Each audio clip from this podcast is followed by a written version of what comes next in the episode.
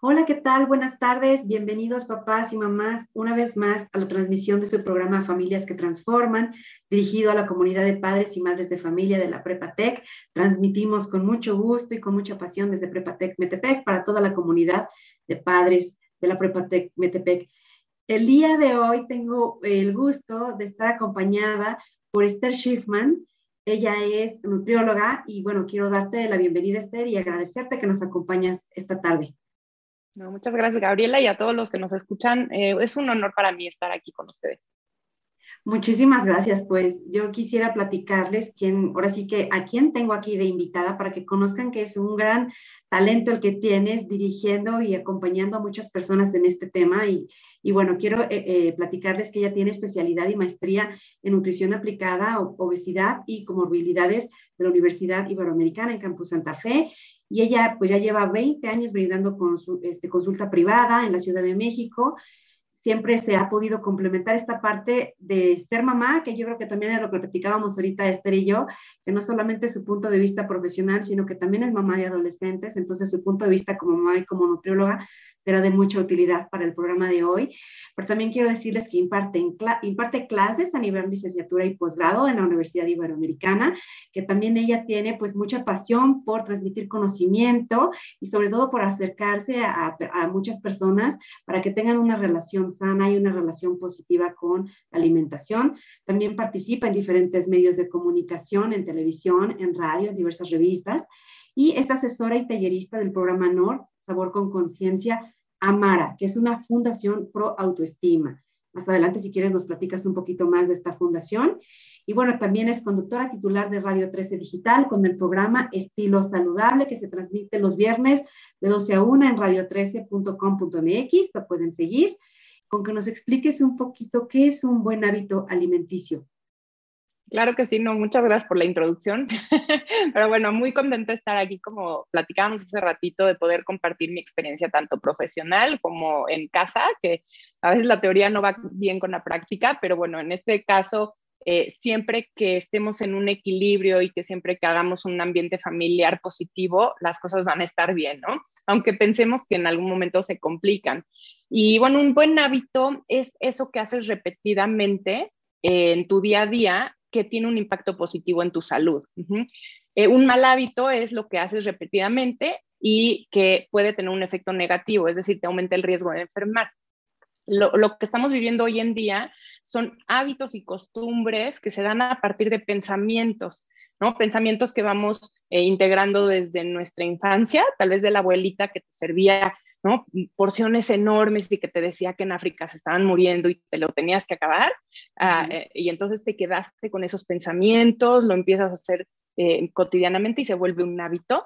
O algunas creencias, ¿no? Eh, me, me ha tocado ir a comunidades que la fruta en la mañana a los niños les cae mal, entonces en el albergue no les dan fruta, porque hay una creencia en la comunidad y realmente les cae mal, ¿no? Porque esa creencia está tan interna que es inconsciente y que, y que provoca ciertas cosas. Entonces, pues se van haciendo ciertos hábitos y estos niños cuando crecen, pues le dicen a sus familias que la fruta en la mañana no.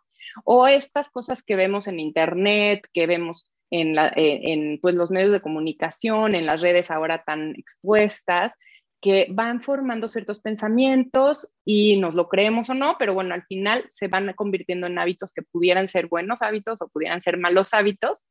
Y lo que yo veo ahora es que la gente se quiere cuidar, quiere tener buenos hábitos, sin embargo, tanta información que hay ahí, eh, muchas veces piensas que estás haciendo bien cuando te estás lastimando. Entonces creo que ahí es importante tener buena información.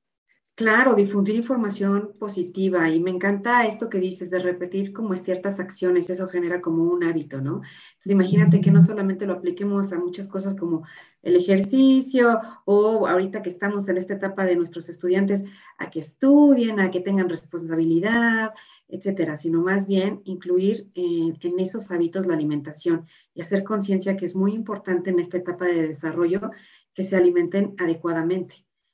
Entonces, claro, todo lo que hagamos desde pequeños lo vamos a poder mantener de adolescentes, aunque hay cierta rebeldía y nos gusta hacer lo que nosotros pensamos que está bien y nos olvidamos un poco de casa, pero luego regresa. Entonces también te, vas dando cuenta, no, mi mamá tenía razón, mi papá tenía razón, o, o, me gustaba más como lo hacíamos en casa, y entonces vas mejorando. Pero sí es muy importante esa base que te dan desde pequeño, porque es lo que internalizas y haces inconsciente. Y esto que dices de, que tiene que ver con, los papás, que les damos los hábitos, y para los papás y mamás que nos escuchan, o sea, ¿cómo puedes tú ayudarles a que ahorita en esta etapa de adolescentes tengan conciencia de que sí están teniendo como que esa, ese apoyo desde casa en alimentarlos bien? O sea, ¿qué es lo que tú sugerirías para que los papás se hagan como que conscientes y digan, ah, no, sí estoy alimentando bien a mi adolescente?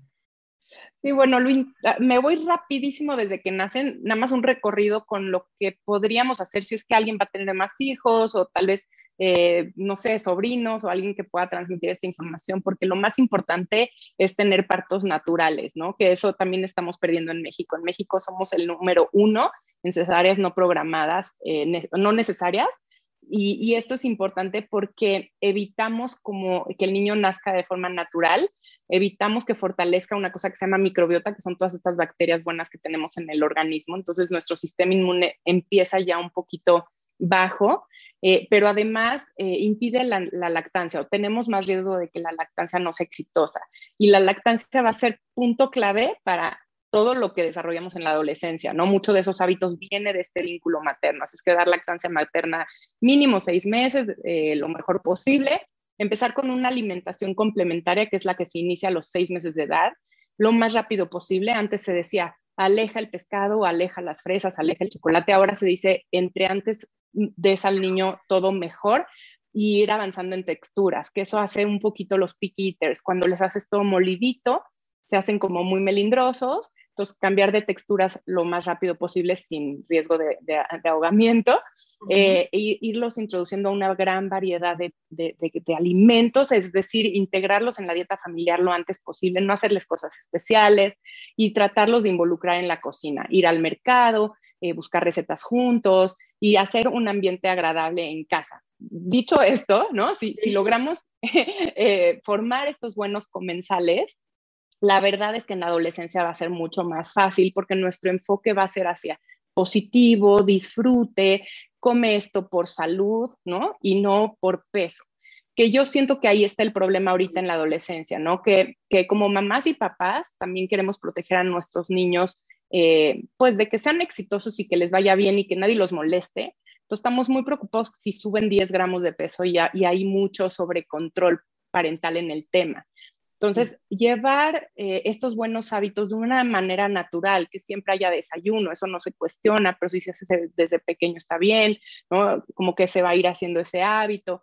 Eh, no hablar de cosas eh, malas de la escuela en el momento de la comida, tratar de hacer una comida en familia siempre, ¿no? Tal vez el desayuno y la comida es un poco complicado, pero tal vez cenar juntos, buscar un momentito como para este momento agradable y que la relación sea positiva y bueno, lo más importante, no sobrecontrolar, ¿no? dar las herramientas, dar un enfoque a la salud eh, o a la enfermedad, es decir, esto es importante porque te ayuda a prevenir tales, tales, tales. En nuestra familia hay diabetes, por eso me es importante que cuides esto, pero no prohibir, no controlar de más, no decidir nosotros la cantidad que nuestros hijos van a comer de algo, porque empiezan los miedos, ¿no? Y lo que se había convertido en una, en una cosa amorosa de los papás por querer, por querer proteger a los niños, se vuelve eh, un a mí no me dices qué hacer, ¿no? Yo controlo lo que yo como y entonces se vuelve una guerra que pues al final, ¿no? Como papá pierdes y que la persona, el adolescente también pierde, ¿no? Porque empieza con esta presión de afuera y esta presión en casa. Que, los tiene muy confundidos, los tiene muy eh, presionados y a veces eh, toman malas decisiones por esto. Ay, me encanta esto, sobre todo que dices, oigan, a la hora de la comida no hablemos de temas de la escuela, busquemos que ese contexto en familia a la hora de sentarnos a la mesa sea agradable. Me encanta esta parte que nos haces conciencia de, bueno, están como en este crecimiento, entonces a lo mejor no nosotros querer sobrecontrolar, dejar que el propio cuerpo vaya pidiendo a lo mejor un poquito más de alimento, irnos adaptando a esta etapa que tienen, ¿no? Me gusta mucho esta parte en donde dices, ojo, porque queremos sobreproteger y podemos hacer más daño también en este tema de la alimentación. Pero, por ejemplo, ¿cuál consideras tú que sería como algún síntoma que nos podamos dar cuenta los papás que ya nuestro adolescente está teniendo como un mal hábito? Em, depende de la situación. Hay una eh, situación que se llaman conductas de riesgo, que no es por decir un trastorno, sino son ciertos hábitos que empiezan generalmente con el adolescente queriendo, queriéndose cuidar o queriendo tener ¿no? cierto cuerpo o mejorar su composición corporal o prevenir alguna enfermedad. A veces sí es por las razones correctas o a veces es por cuidar el medio ambiente, ¿no? Se hacen veganos para eh, no matar a los animales, ¿no? Ciertas, ciertas tendencias que hay y que escuchan y que realmente lo hacen por una buena causa. Sin embargo, hay una línea muy delgada entre estoy haciendo esto por cuidarme, por cuidar el ambiente, por cuidar, y hay otra en el que ya eh, no distingues y te puedes ir a un trastorno de la conducta alimentaria. Entonces, eh, eh, generalmente lo que más ayuda es ver que los chavos coman de todo, ¿no? Que no le tengan miedo a un grupo de alimentos, que no empiecen a dejar de comer algo, ¿no? Ya me voy a hacer vegano, voy a dejar la carne. A ver, espérame, te llevo con un nutriólogo, vamos a hacer las cosas bien. ¿Por qué te quisieras hacer vegano? Este tipo de cosas, porque si hay un miedo a algún alimento, hay más riesgo de un trastorno de la conducta alimentaria. Entonces, hay una lista, yo siempre platico con los adolescentes, les doy una lista de conductas de riesgo para que las evalúen diario. ¿no? Estoy dejando de ir con amigos porque me da miedo lo que vaya a haber de comer. Em, me salgo, ¿no? Estoy, estoy comiendo y entonces eh, pues trato de mover todo lo que está en el plato y me voy a otro lado, ¿no? Como estas conductas que de nada sirve que un papá esté como vigilante, ajá, porque se ha visto que no funciona mucho, sino que el propio adolescente se dé cuenta, creo que estoy teniendo cada vez más conductas de riesgo, y entonces voy, voy, esto me puede traer muchos problemas, pero lo mejor es la información, ¿no? Decir, esto te puede pasar, no te vas a dar cuenta, de repente te vas a caer de un precipicio, ¿no? Que pensabas que ibas como en un camino muy padre hacia, la, hacia el bienestar, pero te puedes caer y no te das cuenta y te, te sigues enrollando, ¿no? En que me estoy cuidando y lo estoy haciendo por salud, cuando realmente ya estás en un miedo, terror, tienes una mala relación con los alimentos o tienes atracones, porque, ¿no? Generalmente eh, este miedo se traduce en restricción, el restricción trae atracón, entonces pudieran haber como estos dos lados de la balanza, por querer hacer algo bueno para ti, acabas tal vez tropezándote con estas conductas de riesgo que entre más, obviamente, pueden desencadenar un trastorno en la conducta alimentaria, que es muy triste, ¿no? Que, es algo a lo, que los chavos están muy expuestos por estos ideales de apariencia que yo siempre platico con ellos y les digo que son inalcanzables. La sociedad nos impone esto es el ideal de apariencia, así nos debemos de ver, así tenemos que comportarnos, esto tiene que ser. Y entonces queremos hacer, queremos pertenecer, ¿no? En la adolescencia es una etapa que queremos pertenecer y vamos a hacer todo con tal de, ¿no? Y hay, hay personas, por ejemplo, en Japón, se puso de moda ser alto y entonces hacen operaciones, se, se, se, cortan hueso y se agregan 10 centímetros de hueso para ser más altos, pero el 50% de personas que se hacen esa operación no, no vive para contarlo. Y, pero, pero estamos haciendo cosas un poco extremas con tal de pertenecer a este ideal de apariencia entonces, mucho eh, el manejo, ¿no? Y lo que yo les transmitiría si nos están oyendo adolescentes que se sienten muy presionados por un cuerpo, por un ideal, por algo que les están diciendo que así debe de ser, pues que se quieran mucho, ¿no? Todo está en la autoestima y que vean que lo que aquí se dice que es bonito, en otro lado no, ¿no? Hay en otros lados del mundo que eh, los dientes negros son una belleza y entonces se pintan de negro los dientes porque así atraen más a la, a la pareja y, bueno, aquí se nos haría espantoso, ¿no? Se nos haría que, qué horror, pero es que son ideales que te va imponiendo la sociedad. En, ese, en esa sociedad es importante porque les protege de caries, entonces es algo que deben de mantener. Pero ¿cómo a nosotros se nos haría algo que no podríamos hacer, aunque me prevenga todas las caries del mundo, ¿no? Sería algo que no haría. Entonces, sí, están bajo mucha presión, pero todo está en que te quieras mucho como eres y que, claro, cambies los hábitos que sientes que no están bien ajá, para lograr tus objetivos de salud a largo plazo, ajá, pero de ayuda a un profesional que te evite que, estas conductas de riesgo aumenten. Qué interesante lo que nos comentas y, y, sobre todo hago la vinculación que nos decías al inicio, es que muchas veces ya a esta edad no hacen mucho caso a papá o a mamá, ¿no? Como que ellos tienen que tomar sus propias decisiones, pero qué difícil para nosotros como papás ver que a lo mejor algún hijo está teniendo una situación de problema de alimentación y entonces, ¿cómo intervenir? Si a lo mejor lo que menos quieren escuchar es a su mamá diciéndoles, come, come, come, a papá tienes que comer bien, en, fin, ¿no? O sea, en el fondo los papás lo que queremos es que crezcan sanos, que no te, tengan este tipo de problemáticas de trastornos de alimentación, pero si nosotros no somos esa eh, voz que ellos pueden escuchar ahorita en esta etapa de, de adolescencia y rebeldía, ¿qué nos puede sugerir? O sea, ¿qué podemos hacer los papás? Sí, claro. Uno, bueno, hay dos cosas muy, muy importantes. Uno, siempre manejar toda la información que demos, porque sí debemos de actuar. Es decir, no, no podemos nada más ver de ladito y ver, híjole, creo que está teniendo conductas de riesgo o creo que está teniendo cierta, ¿no? Sienta, cierto miedo o cierto atracón o, ese, o, o, para mí come de más o para mí come de menos, etcétera, ¿no? Pueden ser percepciones también. Pero uno es siempre hablar y darle información orientada a la salud. Ajá, todo lo que yo creo es porque quiero que estés saludable. Y eso tiene una connotación en el adolescente bien importante porque siente que es por amor, realmente me ama, realmente me está protegiendo y si necesito algo puedo acudir a mis papás, ¿no? Y que me lleven con un profesional o buscar juntos la información o etcétera, ¿no? O cocinar juntos más sano. Eh, entonces, por ahí cuando sienten que, el que los papás es, es, por una parte de salud, lo, lo agarran muy bien. Cuando es una parte de imagen, y de control, ¿no? Creo que ya estás comiendo de más. Mm, no, o sea, pues yo tengo hambre, o sea, la verdad no. Entonces ahí empieza a chocar un poquito, eh, pues esta rebeldía del adolescente que es normal. Y la segunda eh, situación es que em, ya la primera, ya se me fue la onda, pero la primera es que enfoquemos todo a la salud y la segunda, ya se me fue algo que les quería decir. O sea, nos, nos, haces como la diferenciación, o sea, hazte la, la, idea de que es en positivo, es por tu bienestar y no caer nosotros en el quererlos controlar todo el tiempo, por a lo mejor una imagen que yo tengo como mamá distorsionada de mí misma, ¿no? A lo mejor y que yo tengo miedo que engorde porque yo tengo problemas con el peso, ¿no? Puede ser también. También, ajá. Claro, también eso ya me acordé de lo que les quería decir, pero también, puede ser eso y otro es el ejemplo. Me pasa mucho que queremos que los niños coman súper saludables, súper bien, ¿no? Ah, vayan al gym todos los días y todo y nosotros la verdad no lo hacemos.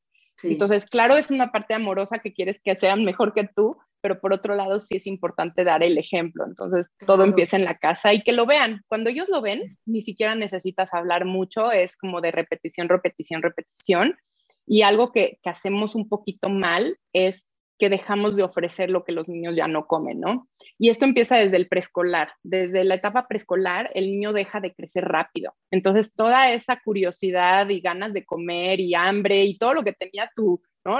tu chiquitito, de repente ya no come come muy poquito y es cuando los papás empiezan a estresarse. Ahí empiezan todos los problemas, ¿no? Porque empiezan a estresarse, empiezan a presionar y a dar premios y castigos y esto no y esto sí. Y, y, también empiezas a limitar y a prepararles solo lo que les gusta.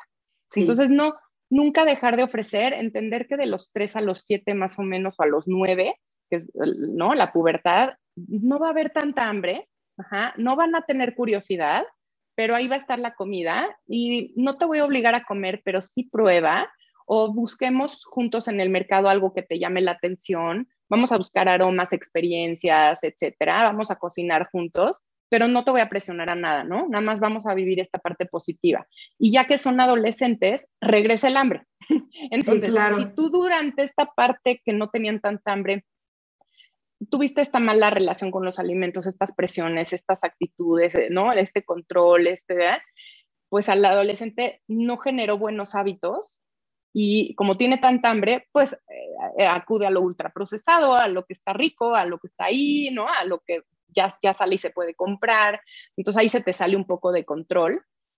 y, ya regresarlos es un poco complicado porque estos alimentos sí están hechos para generarnos cierta adicción. Entonces ahí sí les diría, ajá, como que siempre, siempre tratar a la comida como toda es parte de una dieta correcta. A veces los nutriólogos ya nos oímos como disco rayado, pero sí todo se puede comer, pero todo con moderación. Ni algo que es verdura y es muy sano se puede en grandes cantidades, ni algo que es ultraprocesado prohibido para siempre, ¿no? Entonces, cuando nosotros hablamos de moderación, de equilibrio, de que todo es bienvenido, pues los chavos así lo toman, ¿no? Y pues ahorita están las palomitas, qué padre, pero ya, ya, ya, ya no me, ¿no? Ya, ya como que me saturo el paladar y pero cuando lo ven como prohibido, ¿no? Es como, como, como una ansiedad tan grande que me paso. Y ese, el excederte en la cantidad es lo que genera la adicción. Si comes poco, no, no estimula a, nuestro hipotálamo y entonces no hay adicción. Entonces yo les sugeriría si ya sean adolescentes que sienten que no pueden parar, ¿no? Porque estos alimentos les generan muchísima satisfacción temporal, sí. empiecen a disminuir la cantidad poco a poco, empiecen a, a, distraerse en ese momento, no los vean como prohibidos, pero tal vez una porción pequeña, servirse en un plato en vez de toda la bolsa y estar agarrando de ahí es una, muy buena estrategia. Igual nosotros como papás, siempre tener un frutero a la altura de los chavos, siempre eh, listo y así muy agradable y muy rico, verduritas cortaditas, nosotros adelantarnos al lunch, ¿no? Darles algo, algo, ofrecerles ahí que esté para que no estén tan hambrientos me he tocado, no, mamás muy preocupadas y papás también, porque ya todos estamos juntos en esto, pero muy preocupadas. Entonces ves los lunches de los niños y es eh, tres blueberries, un poco de jícamas y pepinitos y, pobres chavos, ¿no? O sea, se mueren de hambre. Y lo que tú querías que fuera sano, al final les genera tanta hambre y tanta ansiedad que, le roban al vecino, se intercambian el lunch, buscan dinerito y, y, pues, y al final si el niño tiene hambre va a comer, ¿no? Claro, y, los ponemos a sufrir. Entonces, pues no, más bien como dices tú, me encantó esta parte que dices de todo, pero con, con, moderación, no hacernos enemigos de los alimentos, porque has hablado mucho de la relación que tenemos con los alimentos. Entonces, nos invitas a tener esta alimentación variada, porque finalmente nuestro organismo siempre va a necesitar diferentes nutrientes para poder estar sanos, ¿no? Y creo que ningún alimento contiene todos los nutrientes, entonces no siempre conviene comer lo mismo. Tenemos que aprender a variar y reconciliarnos con todo tipo de alimento, pero con lo que tú nos sugieres, que es como eh, sin exceso, con moderación, como todo en la vida, ¿no? Y también... Sí, eso de la moderación es como clave y no se debe de dejar de lado porque si algo tiene plomo, ¿no? por ejemplo, y, y, pues te lo comes diario, por más saludable, ¿no? que pues ahí te estás comiendo eso que se va acumulando en tu cuerpo. Entonces, nada es libre y nada es prohibido. Y eso sí te baja la ansiedad. Yo siento que los problemas actuales es por la ansiedad, tanto de esa presión del ideal de apariencia, eso que vemos en las redes que aparentemente es maravilloso. Todos viven una vida increíble y feliz y perfecta, ¿no? Entonces, es mucha ansiedad, es mucha presión y nadie nos enseña a manejar esas emociones. Entonces, yo siempre les pongo como ejemplo lo de la bicicleta. ¿no? Te caes de pequeño y en vez de los papás decir, yo sé que estás frustrado, yo sé que te sientes así, que te duele, a ver, te voy a poner esto que te va a doler más, pero te lo va a curar y sóplale y respira profundo y, y vuélvete a subir a la bicicleta porque de repente te va a salir. Somos al, contrario, ¿no? Sobre protección, no, no pasó nada, a ver, levántate, a ver, vamos por un dulce.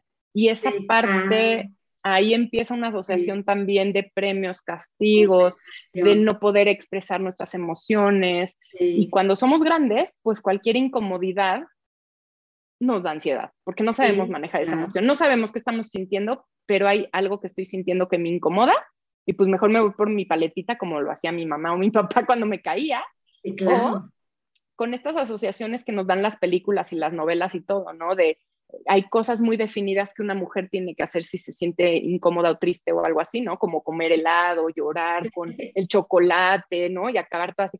O, hay cosas que el hombre tiene que hacer, ¿no? Si, si tiene una emoción, se, ¿no? Calladito, se va con los amigos, no puedes decir que tienes una emoción y seguramente vas por una chela y una hamburguesa y algo muy grasoso porque somos hombres, ¿no? Entonces, esta parte también no nos permite eh, tener una buena relación con los alimentos porque tenemos desde lo que nos enseñaron nuestros papás, abuelos y lo que vivimos en casa, hasta lo que nos rodea, que vemos en la tele, en las redes, eh, que nos está haciendo tomar a veces no, no las mejores decisiones. Qué interesante lo que me comentas, porque nosotros a lo mejor como papás y mamás inconscientemente pues queremos compensar el dolor, el que se cayó de la bici, como dices tú, y ándale, tómate esta paletita para que ya estés feliz y híjole, a lo mejor no nos hemos dado cuenta que ahí hemos generado una asociación de una emoción con el alimento. Entonces a lo mejor ya en esta etapa o en la etapa de adultos, ante la frustración o ansiedad, como dices tú, pues necesito masticar, necesito comer o necesito tomar algo, ¿no? Para bajar esa ansiedad. Qué interesante. Creo que es importante hacer conciencia de esto que nos, nos mencionas y a lo mejor invitar a la comunidad de padres y madres de familia, comunidad de alumnos, comunidad eh, de la Prepatec, pues que hagamos conciencia en las emociones. ¿Cómo me siento?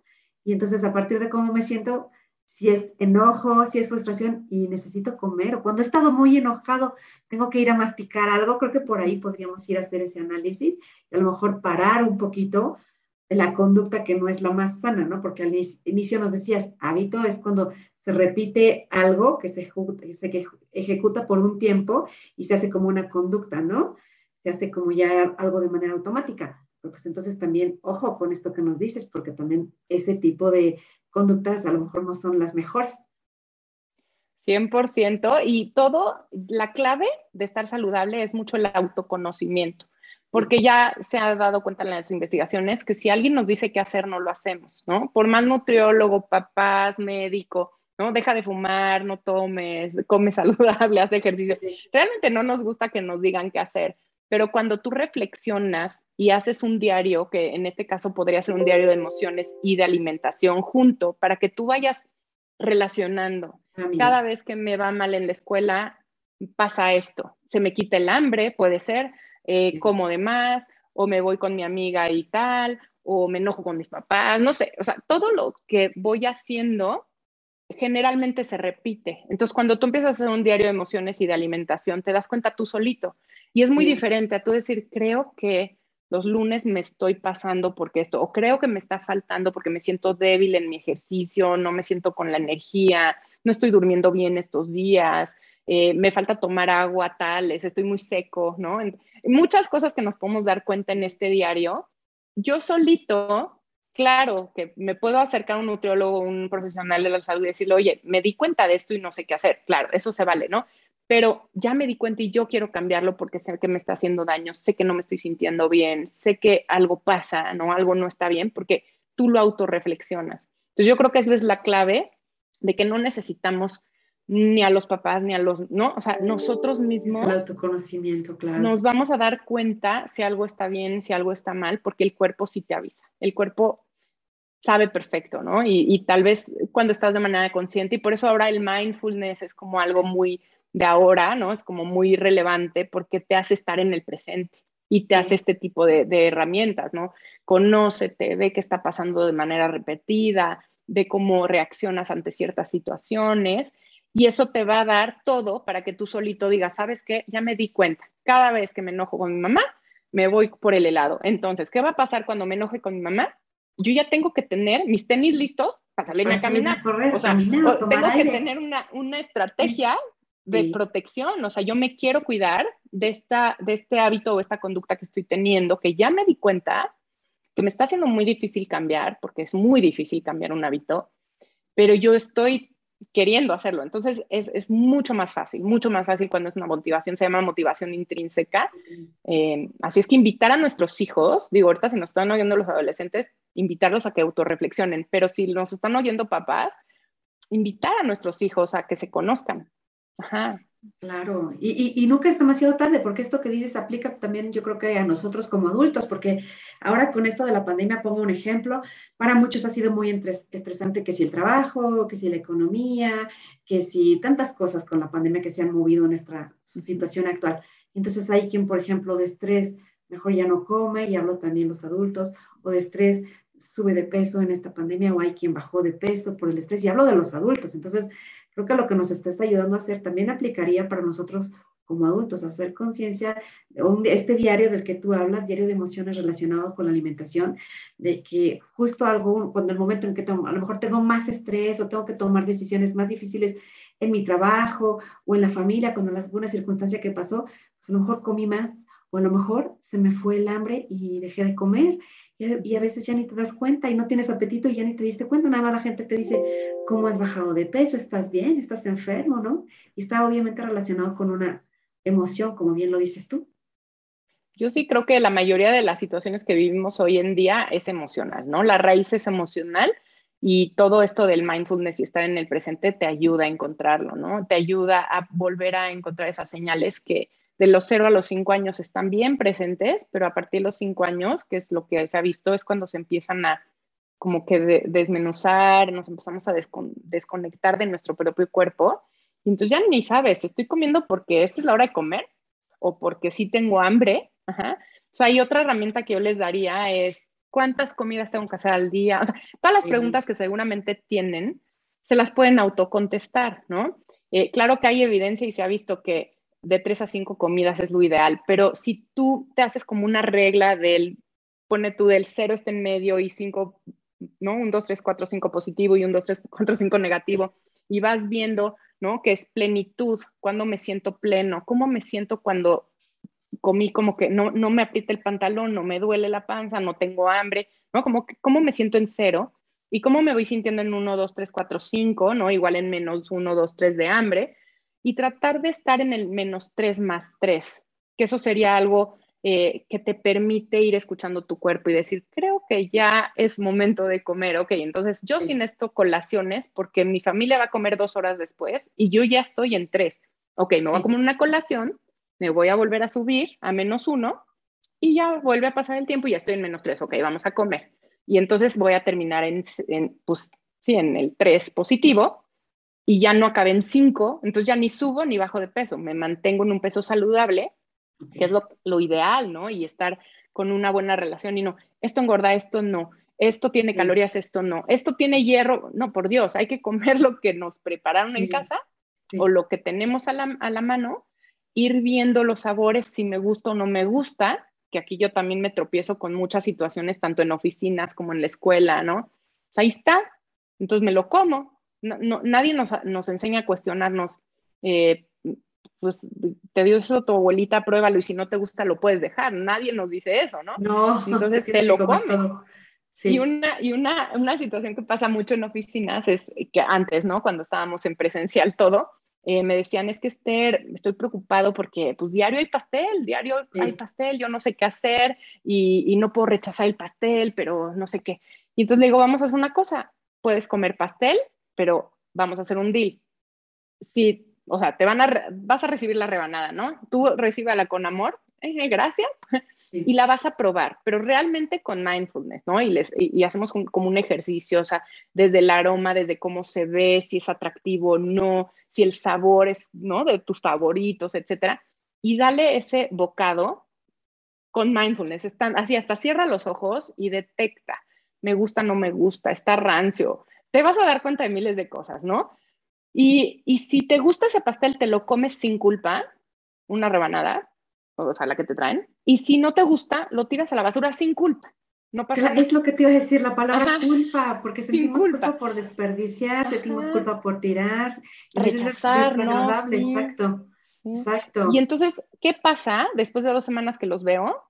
Que de 20 pasteles, bueno, 15, pone tú en 15 días, de 15 pasteles, comieron cinco, porque todos los otros días estaban asquerosos, ¿no? Eran de esos pasteles que ni saben rico y la verdad es que no, como que ni culpa les dio tirarlo a la basura, que no, no es lo ideal, ya luego tú te vas a conocer tanto que vas a rechazar lo que sabes que ya no te gusta. no, te gusta. no se trata de estar tirando comida, pero sí en un inicio que no sabes, que no te cuestionas, pasa. Y a los adolescentes les diría que otra manera de ustedes darse cuenta si algo es ultraprocesado o no es eh, ver ese impacto del sabor y tratar de cambiar por la versión casera un tiempo. Un ejemplo son las palomitas. Las palomitas del cine tienen glutamato monosódico que te hace adicción, ¿no? Es una sal que te hace que sepa delicioso, ¿no? No te puedes comer solo una.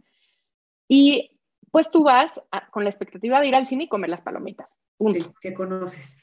Ajá, entonces hazte unas caseras, ¿no? Con tu olla, échale sal, aceite, o sea, ricas, no, no, no te las hagas de cartón, ricas bien, con tu aceitito y tu sal, y pruébalas. Al inicio te van a saber a cartoncito, porque estás acostumbrado a una potencia de sabor muy fuerte, pero conforme pasa el tiempo, vas a ver que vuelves a las del cine y ya no te gustan, porque tu paladar también ya regresa a sus sabores naturales. Entonces, hagan la prueba y ya nadie les tiene que decir, no comas las palomitas del cine, solitos van a ir diciendo, creo que eso es demasiado ultraprocesado, creo que esto tiene cosas que me, no, ya ni me saben ricas, ¿no?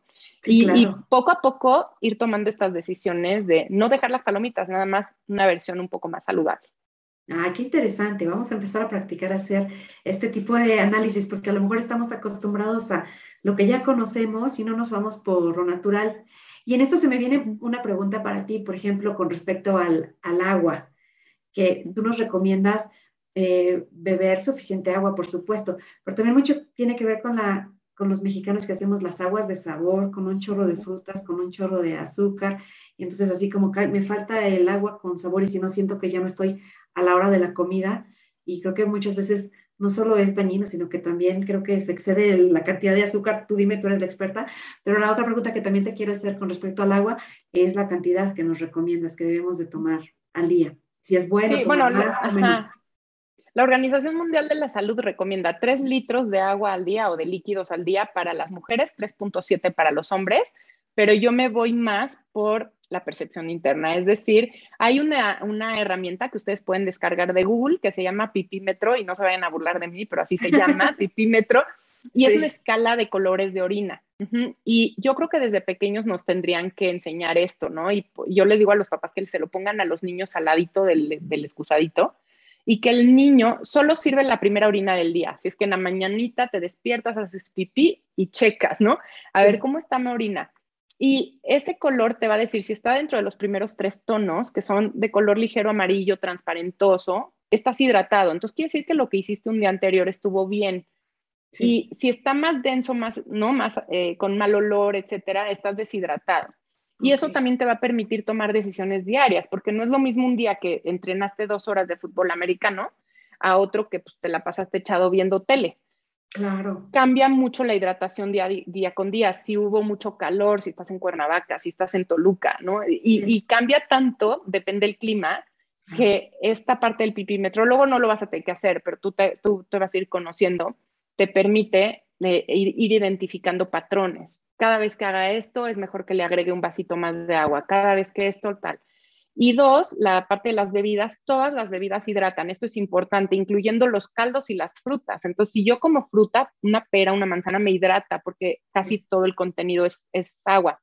Entonces, todo, cuenta todo, cuenta todo. Por eso es que recomendamos nada más dos, dos y medio, porque todo lo más viene de la alimentación. Y si tenemos una alimentación muy rica en frutas, verduras, caldos, que en México es muy bueno, frijolitos, nos vamos a hidratar también por ahí.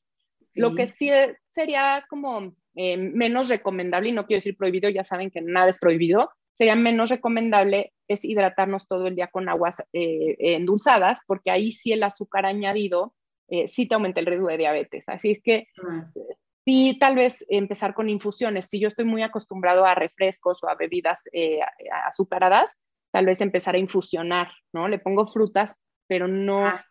Ajá, ya sabes, nada más están infusionando, le da el saborcito, eh, hasta le puedo poner menta porque la menta se ha visto que disminuye la ansiedad, entonces le pongo menta, me baja un poquito la ansiedad, o ir disminuyendo, antes me tomaba un litro de refresco, pues me voy a tomar tres cuartos de litro. No hacer cambios drásticos, hacer cambios ah. muy graduales que, que no me cuesten tanto trabajo o diluir el refresco o esa agua endulzada en casa, tratarle de poner una, una cucharada menos de azúcar. Sí, poquito a poco, claro. Exacto, poquito a poco. Y tampoco confiar en los edulcorantes no calóricos, que, que sí ayudan a una persona con diabetes, están diseñados para ellos, ajá, porque pues, no pueden azúcar, necesitan endulzar con algo y eso les ayuda pero que también pueden lastimar nuestras bacterias del intestino y, y, es ahora la tendencia, ¿no? Esta microbiota, que es ese conjunto de microorganismos que conviven con nosotros, que ahora ya se sabe que somos más bacteria que ser humano por nuestra genética. Entonces tenemos que cuidar ese equilibrio, tenemos que cuidar esas bacterias buenas y se cuidan desde la lactancia, que ahí se fortalecen, y todo nuestro desarrollo, entre más variado comamos, más bacterias, se ha visto que entre más variedad de comida, más bacterias, entonces por eso tampoco conviene quitarse grupos de alimentos. Y entre más, eh, entre menos azúcares y así también mejor, y menos endulzantes no calóricos, que también se ha visto que los lastiman. Qué interesante lo que nos dices. Me encanta, me quedo con la parte que dices, vamos a hacer cambios graduales, o sea, no tener que hacer de un día para otro, ya me olvido de a lo mejor el agua azucarada que tomamos en, en casa, sino ir poquito a poco, ir cambiando estos hábitos y no solamente de un día a otro, cambiar así como estrictamente un comportamiento de un día a otro, porque va a ser más, creo que, eh, fácil si lo hacemos poco a poco y con objetivos como muy concretos, pero como, como lo dices tú, con esa conciencia, con ese mindfulness que nos, nos mencionas, ¿no? Haciendo conciencia de todo lo que estamos comiendo. Me encanta. Y enfocado a la salud, porque cuando lo enfocas, como está tan enfocado en el peso, cuando tú le dices a un niño, es que vas a engordar, ¿no? O, es que ya es mucho azúcar. Hijo, el niño no sabe ni por qué, pero qué, ¿no? O sea, y como que se angustia. Entonces lo ve como prohibido y qué miedo, pero es que me gusta y me quiero más y así. Entonces no lo está entendiendo. la culpa, ¿no? Ajá, y cuando tú explicas, ¿no? Que el azúcar está bien, pero cuando viene de las frutas y cuando viene de la tortillita y cuando viene así, pero ya el que le agregas a cucharadas te puede, ¿no? Llenar tu hígado de grasita y de azúcares y te puede dar diabetes como a tu abuelito. Y ese tipo de situaciones enfocadas en salud, los niños son súper inteligentes, lo cachan perfecto y saben que de vez en cuando no pasa nada. Entonces, cuando van a una fiesta, los dejas libres, ¿no? Que pues están en la fiesta, tampoco vas a estar de vigilante. Y ellos saben, en las fiestas no pasa nada, en mi casa tomo menos. Como que van identificando la, la, situación a que siempre es prohibido y ahí vas los papás súper en la fiesta viendo a ver que no agarre todo lo, el, ¿no? los snacks. es muy angustioso para los chavos estar ¿no? Siendo vigilados y muy angustioso para nosotros los papás estar vigilando. Vigilando y tendríamos que, también. Tendríamos que darle información y confiar en que nuestros hijos, chance ahorita no, chance están muy influenciados, chance les está costando trabajo, chance hay muchas cosas obesigénicas ahí o muchos miedos por ahí, que también puede ser el otro lado de la balanza y que estén con miedos terribles y no coman nada. Sí. Entonces, tengo que, que, confiar en que la información buena y con amor y enfocada en la salud ellos van a empezar a tomar cada vez mejores decisiones y con nuestro ejemplo, ¿no? Que otra vez, o sea, nosotros, sí, sí, no me gustan las verduras, pero quiero que tú comas verduras. Pues no, pues te, soy, te soy honesta, no me gustan, a mí no me educaron, pero vamos juntos al mercado y vamos a buscar, yo voy a probar hoy esta y tú cuál vas a probar. Entonces, el chavo empieza contigo a experimentar y, y lo logran poco a poco. E-, eso está muy padre, que nos pones ese ejemplo de decir, bueno, no me gusta, yo no lo como así, a lo mejor no soy este ejemplo ahorita a seguir, pero vamos a buscar alternativas juntos. Creo que tiene mucho que ver con la coherencia, con lo que les decimos a nuestros hijos y eso es lo mejor que podemos hacer los papás, ser coherentes con lo que actuamos, con lo que decimos. Y por ejemplo, un, no sé si es como tabú, pero yo quisiera preguntarte ah, con respecto a los famosísimos carbohidratos que a nuestra edad ya más grandes como papás, ay, prohibidísimos los carbohidratos, todos los alimentos que son ricos en carbohidratos, no, hombre, son un chorro de calorías, no nada de trigo, por favor, nada de papas, nada de cereales, y ya como que se te hace aquí algo así que, adiós carbohidratos, ya no quieres saber nada de eso. A ver, tú rompenos ese tabú, ¿es bueno o es malo consumir alimentos con carbohidratos? 100%. Y bueno, esta es una pregunta Em, complicada en el sentido de que yo soy especialista en obesidad, entonces evidentemente veo pacientes eh, con una obesidad mórbida que es importante corregir, ¿no? Es más riesgoso eh, tener una obesidad mórbida a quitar por un tiempo los carbohidratos. Entonces, ahí hay que ver costo-beneficio. Sin embargo, como estamos en personas saludables, normales, ¿no? Y, y, nada más estamos muy presionados por la apariencia, el carbohidrato es nuestra fuente de energía principal, no lo podemos olvidar y la mitad de nuestra dieta tiene que ser carbohidratos. Lo que está pasando es que estamos muy sedentarios y nuestra fuente de carbohidratos es muy extensa y muy rica. Entonces, en vez de que sea la mitad de mi fuente, está siendo casi toda. Casi todos son ultraprocesados, muy ricos en harinas blancas, en azúcares añadidos y entonces, claro, se ha dado pues un boom porque cualquier cosa que como subo de peso o cualquier cosa, ¿no? Almaceno grasa corporal, pero no es el carbohidrato, es cualquier exceso, pero generalmente los alimentos ricos en carbohidratos son ultraprocesados. Entonces, nada más elegir los carbohidratos sanos, las frutas, los frijoles, los lácteos descremados, los panes de grano entero, ¿no? Buscar eh, masas fermentadas, el trigo no es malo, pero como ahora se hace un pan industrial rápido que no tiene reposo, eh, desarrolla unas sustancias que nos generan malestar. Entonces, pues, ay, soy intolerante al gluten. No, no es el gluten, es un pan chafa.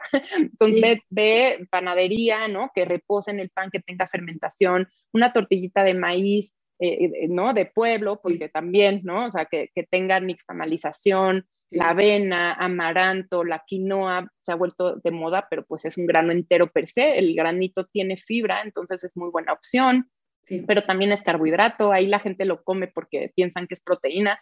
Tiene proteína como el amaranto, pero al final son cereales eh, o pseudo cereales y, son importantes en nuestra alimentación.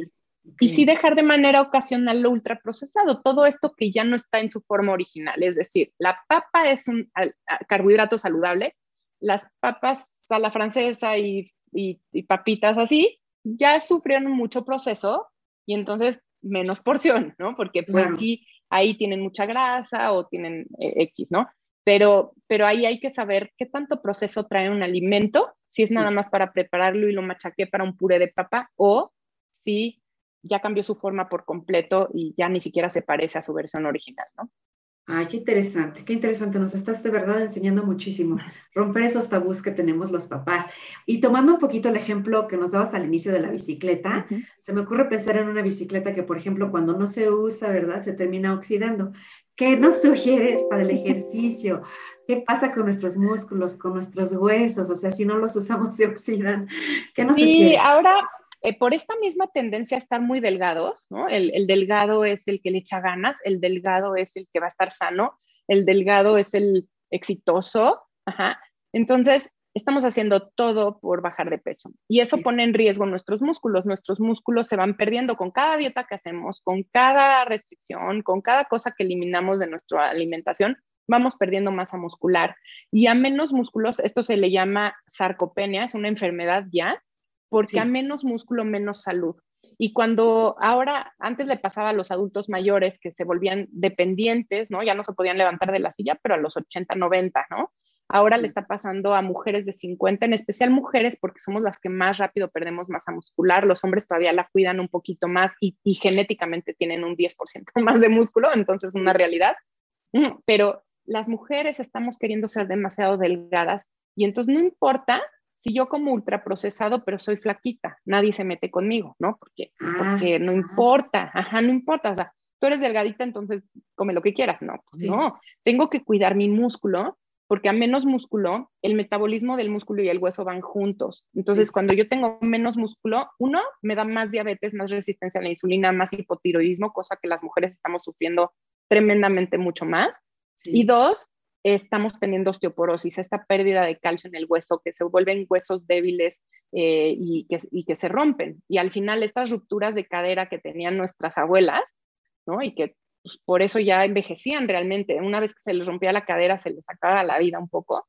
Ahora está pasando en mujeres muy jóvenes que tenemos que cuidar. Así es que en los adolescentes el pico de calcio más alto es a los 20, 25, entonces todavía tienen chance, ¿no? De comer lácteos, hacer fuerza muscular, comer de todo un poquito, ¿no? Como que estar en un peso saludable, ni muy bajito ni muy alto. Y este tipo de cosas van a, mantener su hueso, van a mantener su músculo, evidentemente enfocarnos en la fuerza, no solo en el cardio para quemar calorías, es fuerza porque necesito fortalecer mis músculos.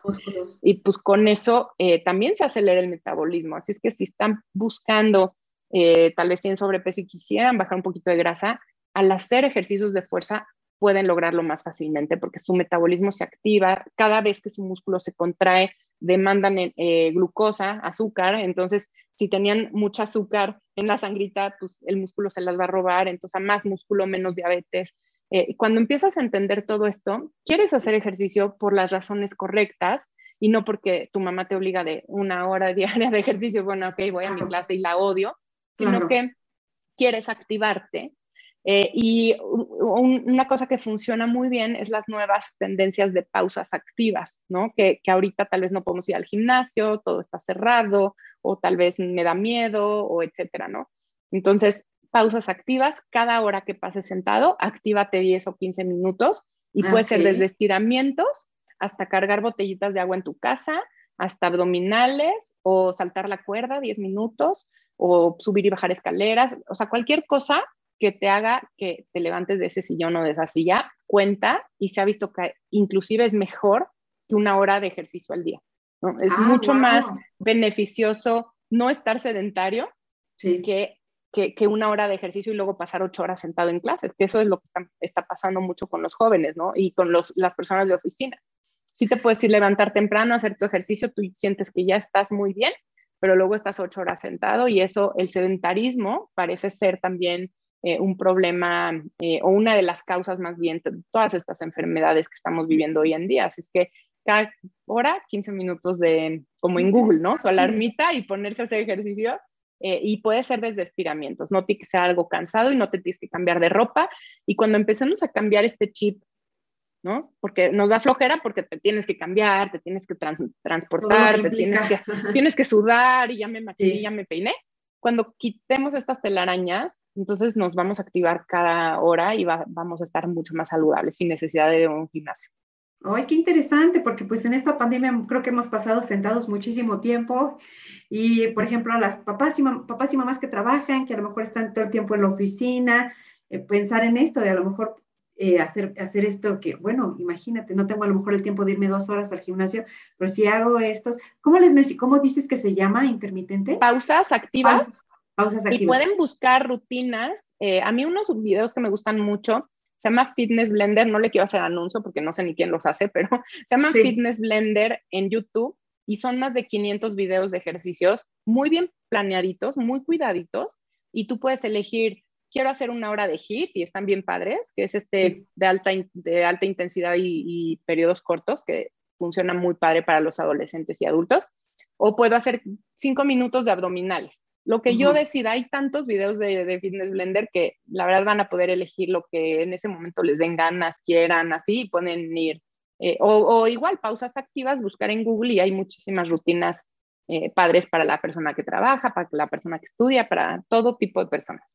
Ay, qué padre, pues nos estás dando unos super tips que creo que podemos ir anotando y poniendo ahora sí que en acción, lo que nos has platicado un poquito, nos has enseñado muchísimas cosas, no solo pasamos por la parte de las emociones y al inicio que hablabas de las creencias que vamos teniendo alrededor de la, de la comida, de la alimentación. Me encanta que lo centres mucho en la parte del equilibrio, de reconciliarte con todos los alimentos, probar un poquito de todo, enfocar todo, enfocar todo en positivo, enfocar todo al bienestar y a la, a la salud, alejarnos del control, alejarnos de ese deseo, de esa imagen perfecta que difícilmente vamos a obtener. Nos estás hablando de este diario de las emociones, que me encanta que podemos poner en práctica. Nos hablaste también de la parte de cómo saber si estamos bien este, hidratados con el, con el pipímetro. Vamos a también ponerlo en práctica, hacer conciencia de beber más agua, esta costumbre que tenemos sobre tanto, eh, sobre todo endulcorantes, todo lo que es, este, bueno, las marcas que ya sabemos, esto me encantó que dices, bueno, al fin ya soy flaquita, pero como todo industrializado, pues tampoco es bueno. A muchas mamás que a, estas, a esta edad, mamás y adolescentes, pues ojo con, la, con el calcio, ojo con, mencionaste el hipotiroidismo, mencionaste estas enfermedades que a lo mejor ni siquiera nos hacemos eh, conciencia que por la alimentación podemos este, favorecer a que las tengamos, ¿no?